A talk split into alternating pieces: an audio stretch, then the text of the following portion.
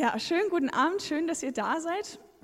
Mein Name ist Linda, für die, die mich noch nicht kennen. Ich bin verheiratet, habe zwei Kinder und ich bin hier in der Gemeinde ähm, seit dem ersten Gottesdienst. Genau, für die, die mich nicht kennen. Ähm, es kann gut sein, dass ihr mich noch nicht gesehen habt. Wir haben nämlich gerade einen neuen bei uns in der Familie. Das ist der da hinten, der ist ab Januar, seit Januar dabei und deswegen halte ich mich ziemlich oft im Mutter-Kind-Raum auf und deswegen kann es sein, dass mich viele hier noch nicht gesehen haben. Ähm, die, die mich aber kennen, jetzt kommt meine Wahnsinnsüberleitung, die wissen, dass meine absolute Liebessprache Geschenke sind. Ich liebe es, Geschenke zu machen ähm, und was zu suchen, was, was zu der Person passt und mir zu überlegen und mir vorzustellen, wie die Person dann reagiert, wenn ich ins Schwarze getroffen habe. Es klappt nicht immer, aber manchmal schon. Ähm, und ihr zu zeigen, wie wichtig sie mir ist und dass ich sie kenne und dass ich mich für sie interessiere. Und auf der anderen Seite liebe ich es natürlich auch, Geschenke zu bekommen. Ähm, und dabei geht es nicht so um den Wert und um die Größe von diesem Geschenk, sondern einfach um zu sehen, dass sich jemand Gedanken gemacht hat, dass mich jemand kennt oder dass jemand im Urlaub für einen Moment an mich gedacht hat. Das bedeutet mir total viel. Und weil das so eine Herzenssache von mir ist, habe ich mir gedacht, ähm, nenne ich die Predigt genau so, nämlich überreich beschenkt. Ähm, und weil Gott Gott ist, spricht er natürlich jede Sprache fließend und auch jede Liebessprache und diese ganz besonders. Ähm, genau, Gott liebt es, uns Menschen zu beschenken und uns Menschen Freude zu machen. Genau, aber wie oft ähm, erleben wir das als Realität? Wie oft erleben wir ähm, diese echte Freude? Wie oft empfinden wir das? Ähm, wie oft erlebst du, dass Gott dich beschenkt? Wie oft erlebst du diese Freude? Und wie, wie oft hast du im im Gegensatz dazu so Gedanken oder bist du erfüllt von Angst, von Zweifeln, von Bitterkeit oder von dem Gefühl, versagt zu haben und nicht genug zu sein oder nicht genug zu haben? So im Vergleich. Wie kann ich das Leben, das voller Geschenke und von Fülle ist, erleben, wenn meine Umstände eigentlich so anders aussehen, wenn meine Umstände so laut dem widersprechen eigentlich? Und ist das überhaupt zu schaffen, so ein Leben in Fülle? Ne, ich weiß nicht, ob ihr das schon mal gesehen habt. Auf Facebook steht immer, ich muss irgendwie 100 Orte besucht haben, bevor ich sterbe. Kann ich das überhaupt schaffen und ist das überhaupt nötig? Kann ich das nicht auch hier erleben? Oder in meiner unaufgeräumten Wohnung oder bei Edeka oder in der Straßenbahn? Ist das möglich? Ich denke, es ist möglich. Und ich glaube das und ich glaube, dass Freude eine große Kraft ist. Und der Feind, der hat natürlich großes Interesse dran, ähm, uns diese Kraft zu rauben und diese Freude unzugänglich für uns zu machen. Und eine gute Strategie, das zu überwinden, was der, was der Feind tut, ist erstmal zu wissen, was der Feind denn tut. Denn es steht im 2. Korinther 2, Vers 11, denn wir kennen die Absichten Satans nur zu genau und wissen, wie er uns zu Fall bringen möchte. Aber das soll ihm nicht gelingen.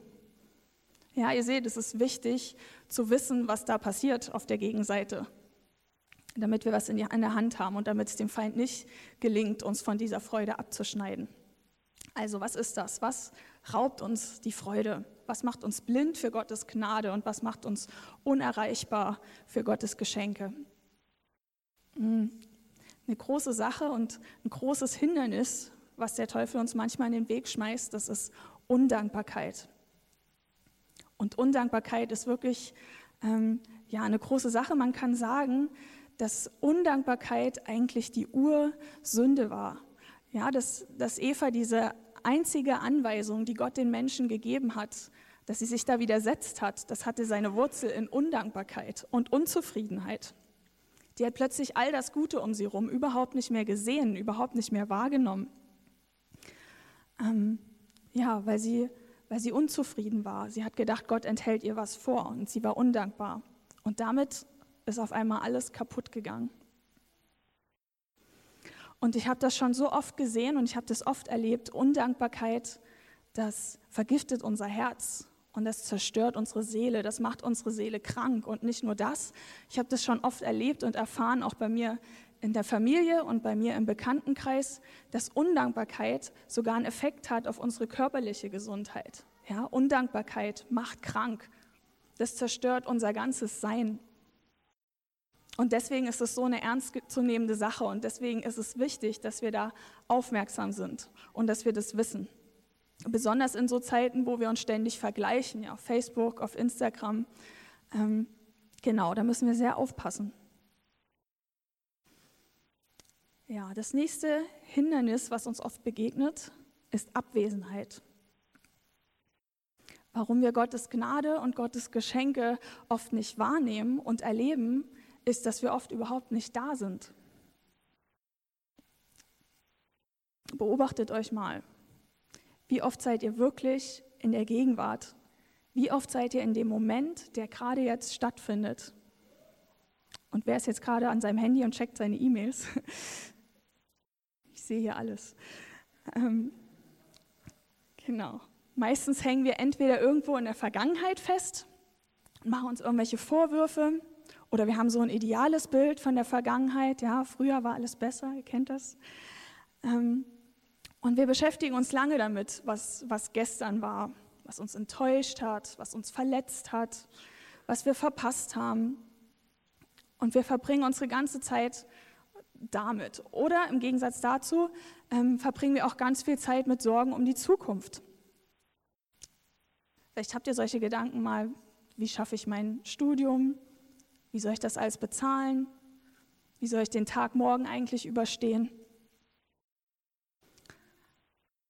Oder so, so Fragen ähm, über Gottes Berufung. Ja? Manchmal warten wir ganz lange auf, auf unsere Berufung, die Gott uns irgendwann mal in der Zukunft geben wird. Ja, wenn ich irgendwann mal meine Berufung gefunden habe, dann geht das Leben los. Und dann warten wir und warten wir und sind irgendwo festgefroren. Ähm, aber so ist es nicht. Oder es sind so Kleinigkeiten. Ich weiß nicht, ob ihr das auch macht. Ich mache das. Draußen ist schönes Wetter, der Frühling hat angefangen, die Bäume und die, die Blumen blühen. Ich könnte es eigentlich genießen, aber was mache ich? Ich gehe auf meine Wetter-App, gucke, wie das Wetter morgen wird sehe, es wird regnen und ich ärgere mich. Und so habe ich Gottes Gnade eigentlich total verpasst und bin total unerreichbar für seine Geschenke. Das sollten wir nicht tun. Okay, und die, das dritte Hindernis, mit dem ich denke, alle von uns irgendwann mal zu kämpfen haben, ist Minderwertigkeit oder Minderwertigkeitsgefühle. Ja, Gedanken wie, ich habe so viele Fehler und ich mache immer wieder die gleichen Fehler. Vielleicht bin ich ja ein Fehler. Oder Gott muss so unzufrieden sein.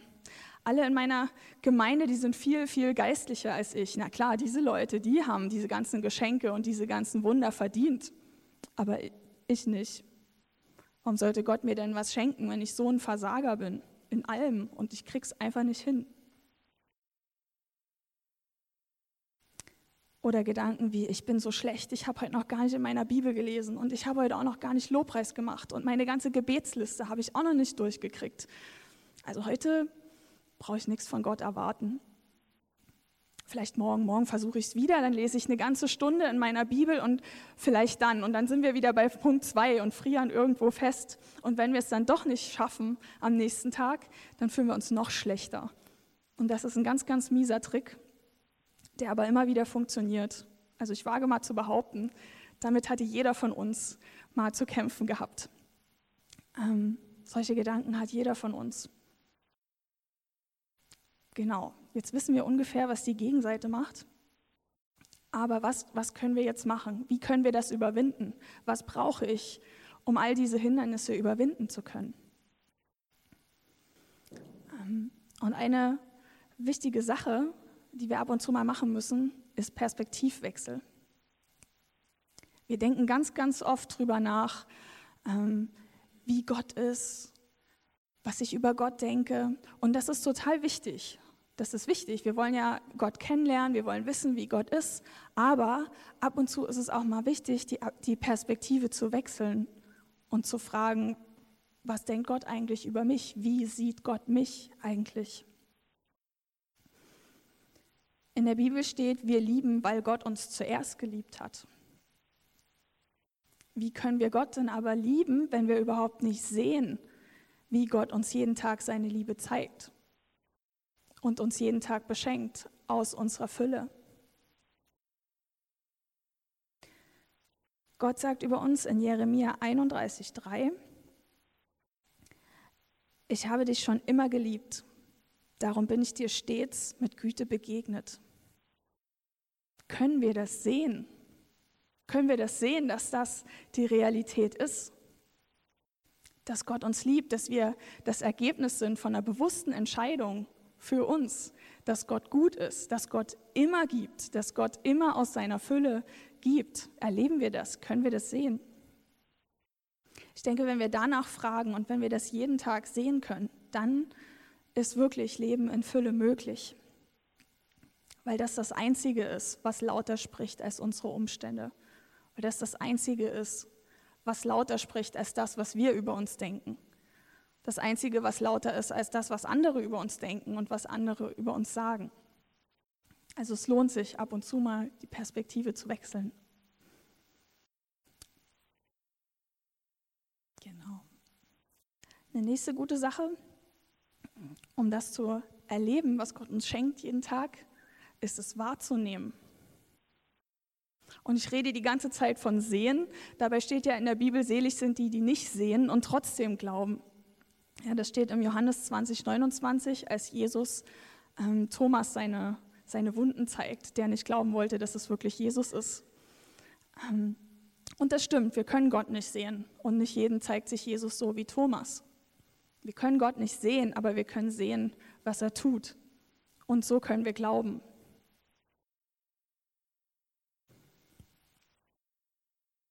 Ja, es geht um das Wort wahrnehmen. Wahrnehmen, das bedeutet so sinngemäß mit den Sinnen erfassen. Und wenn ich das Wort auseinandernehme, dann steckt da das kleine Wörtchen wahr drin. Also etwas als wahr nehmen, etwas als wahr erkennen. Das heißt also, was ich mit meinen Sinnen erfassen kann, das kann ich auch als wahr erkennen. Wenn also Gott zu mir sagt, dass er gut ist, dann muss ich das mit meinen Sinnen erfassen können, um zu glauben, dass das wirklich wahr ist. Und Gott hat uns Sinne geschenkt. Und das mit Absicht. Weil er will, dass wir seine Liebe sehen, dass wir seine Güte sehen, dass wir seine Gnade sehen.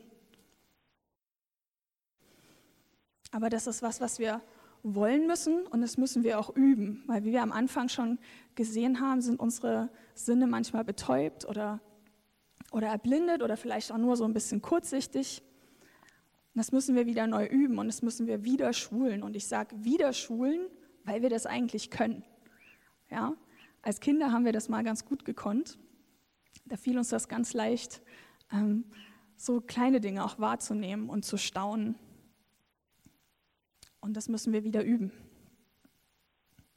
Und dazu müssen wir in der Gegenwart leben. Ja, Gott ist ein Gott der Gegenwart. Gott sagt, ich bin, der ich bin. Das heißt, Gott ist jetzt hier. Das Leben, das ist jetzt und hier. Genau. Eine nächste Strategie ist endloses Danken. Und damit kommen wir eigentlich zu dem Kern von der ganzen Predigt, dass wir nicht aufhören sollen zu danken. Das klingt krass. Also wie ist das möglich? Muss ja irgendwie möglich sein, weil es steht in der Bibel. Es steht im 1. Thessalonicher 5, 16 bis 18, da steht, Freut euch, was auch immer geschieht. Lasst euch durch nichts vom Gebet abbringen. Dankt Gott in jeder Lage. Das ist es, was er von euch will und was er durch Jesus Christus möglich gemacht hat. Da steht, freut euch, was auch immer geschieht. Das ist so einfach gesagt, aber ich weiß nicht, ob ihr schon mal versucht habt, zu jemandem, der total frustriert ist, zu sagen, freu dich doch. Weiß nicht, was ihr dann geerntet habt, aber ich schätze mal, es war nicht so ähm, erfolgreich. Aber glücklicherweise kommt hier in dem Bibelvers gleich ein Rat hinterher, wie das klappen kann, nämlich dankt Gott in jeder Lage. Und da steht, das ist es, was er von euch will. Steht da. Also falls du dir irgendwann mal die Frage gestellt hast, was will Gott eigentlich von mir? Du musst nicht mehr ewig warten, bis er dir irgendwann in der Zukunft eine Anweisung gibt, was Gott von dir will, sondern es steht hier, Gott will, dass du nicht aufhörst zu danken. Und Gott braucht deinen Dank nicht, um sich irgendwie gut oder bestätigt zu fühlen. Hier geht es um erst, in erster Linie um dich. Ja, ist wie mit meiner Tochter, die ist zwei. Wenn ich ihr was gebe, meistens schnappt sie sich das und, und haut ganz schnell ab. Und dann muss ich hinterher und sie finden und sie fragen, was sagt man da? Manchmal reicht es auch, wenn ich sie ein bisschen streng angucke. Und dann weiß sie, was gemeint ist. Und dann bedankt sie sich. Und das mache ich nicht, damit ich mich besser fühle oder mir irgendwie Bestätigung bei ihr abzuholen, sondern das mache ich, damit sie lernt, für alles dankbar zu sein und die Dinge zu schätzen und alles als das zu sehen, was es ist, nämlich ein Geschenk und Gnade. Und es ist keine Selbstverständlichkeit. Auf der anderen Seite freue ich mich natürlich, wenn sie, wenn sie sich bedankt, ähm, weil dann weiß ich, dass sie hat es erkannt.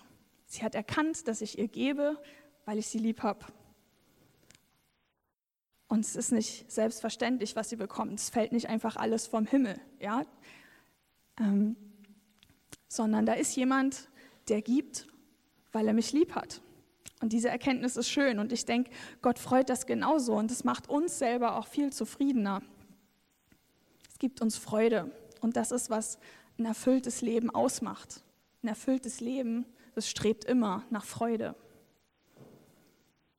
Ihr seht also, es gibt drei Dinge, die untrennbar miteinander zusammenhängen. Und das sind Gnade, Danken und Freude.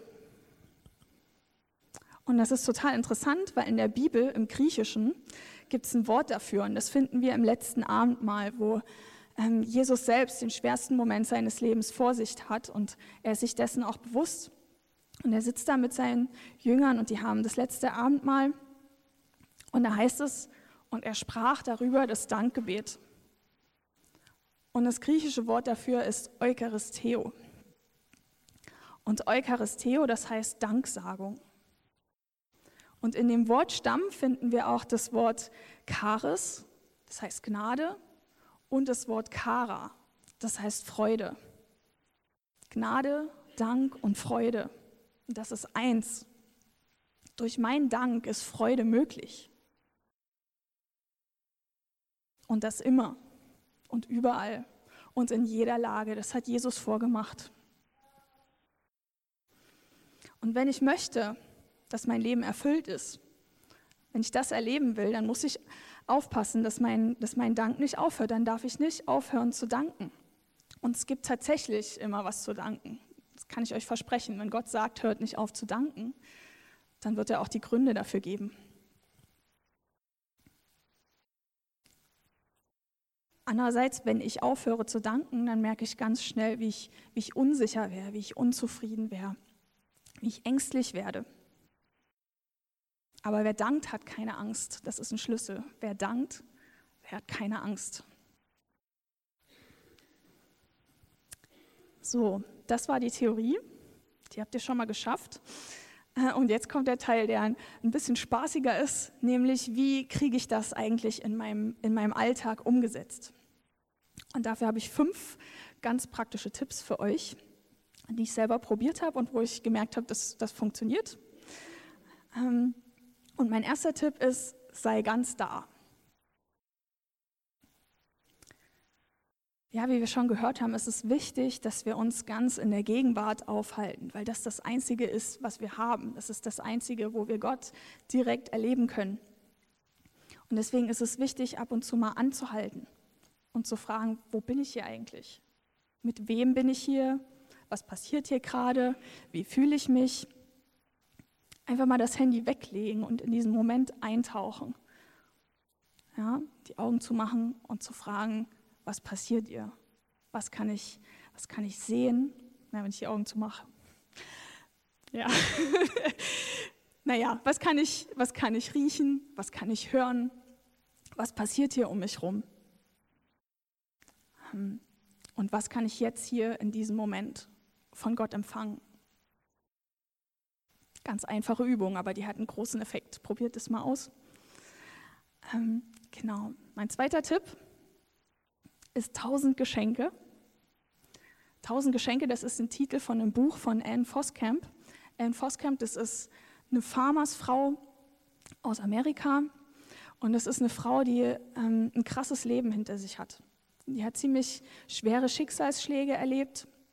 Hat ihre Schwester ganz früh bei einem Unfall verloren und da war sie auch dabei. Sie hat viele weitere Todesfälle in der Familie erlebt. Sie war schwer depressiv, sie hat sich selbst verletzt. Aber heute kann man sagen, dass sie eine der glücklichsten und zufriedensten Menschen überhaupt ist. Aber wie hat sie das geschafft? Was ist da passiert? Ähm, und eine Sache, die ihr dabei geholfen hat, ist, dass sie ein Experiment gemacht hat, tausend Sachen aufzuschreiben, tausend Geschenke, tausend Gnadengaben von Gott ähm, aufzuschreiben. Und das macht sie heute auch noch. Und sie ist schon weit über tausend. Aber sie meint, sie kann damit einfach nicht aufhören. Und sie hat gemerkt, wow, Gott ist wirklich überall und Gott ist in allem und sogar in jeder Situation, egal wie schwer das ist. Ähm, und sie hat verschiedene Strategien, sich daran zu erinnern. Sie hat ähm, verschiedene Zettelchen in der Wohnung. Sie hat Bilder oder Gegenstände, die sie daran erinnern. Und sie hat ein Notizbuch überall, wo sie leicht rankommt, an ihrem Bett, in ihrer Handtasche, an ihrem Schreibtisch. Ähm, und da schreibt sie immer wieder auf, was Gott ihr schenkt. Oder sie macht Fotos davon und sie sammelt das wie Schätze. Und in ihrem Buch kann man ganz gut so ihre Entwicklung sehen, was das mit ihr gemacht hat. Ähm, und wie sie immer mehr diese, diese tiefe Freude erleben konnte. Und das wollte ich auch haben. Und deswegen habe ich angefangen, das, das auch zu machen. Und ich habe noch keine 100 Sachen, geschweige denn 1000 zusammen.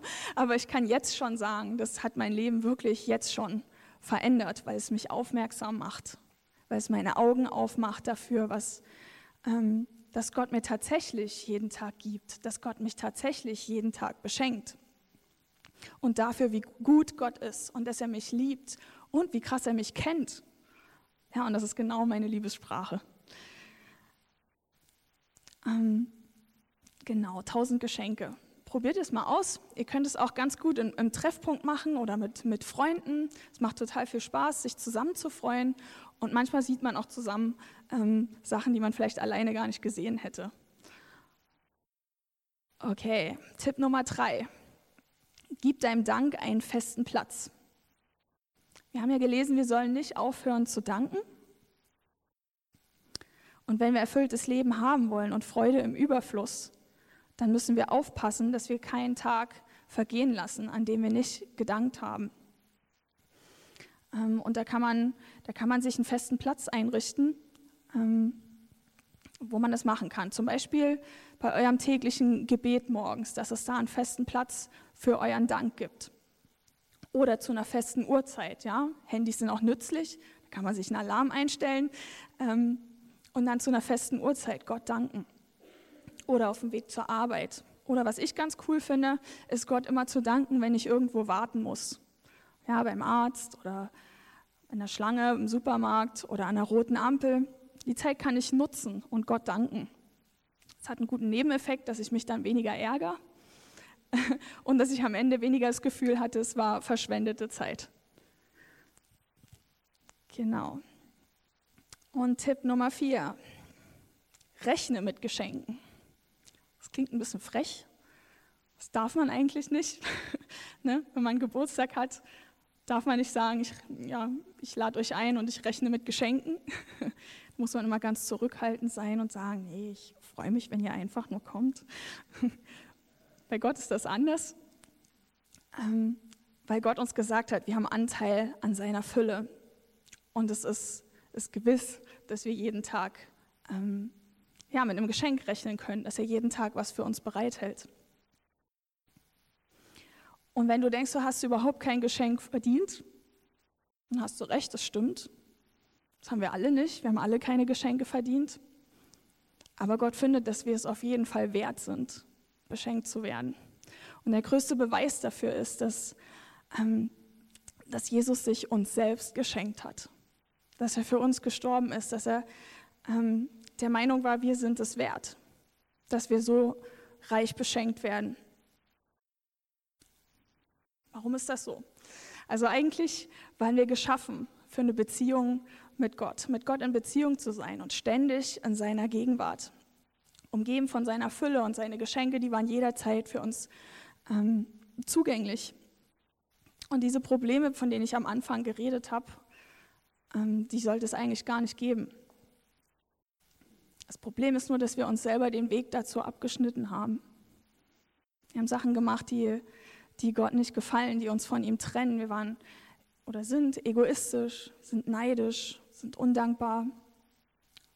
Und das hat zur Folge, dass wir, dass wir ewig getrennt sind von Gott und damit von seiner Fülle und damit von vollkommener Freude. Und das hat Gott das Herz gebrochen. Und die einzige Lösung, die es dafür gab, war, Jesus zu schicken, der ohne Schuld war, der ein Leben gelebt hat, das wir hätten leben sollen. Und er hat unsere Schuld auf sich genommen und ist dafür gestorben, damit wir in Beziehung kommen können, damit alles wiederhergestellt wird und wir wieder Zugang haben zu dieser Fülle, zu dieser Freude. Und das Gute ist, wir müssen nichts dafür tun. Das Einzige, was wir machen müssen, ist dieses Geschenk anzunehmen.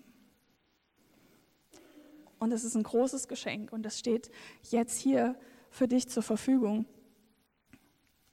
Und wenn du das noch nicht gemacht hast und wenn du das gerne machen willst, dann möchte ich jetzt hier direkt mit dir beten. Ich komme dann weiter zu meinem letzten Tipp. Ich habe gesagt, es gibt fünf. Aber das würde ich gerne jetzt mit dir machen, wenn du das noch nicht gemacht hast, wenn du Jesus noch nicht angenommen hast in deinem Leben, dieses große Geschenk. Dann Bet jetzt mit mir. Ja, Gott, ich danke dir, dass du mich so sehr liebst. Ich danke dir, dass du mich kennst und dass du mich siehst und du siehst all die Sachen, die mich von dir trennen, Herr.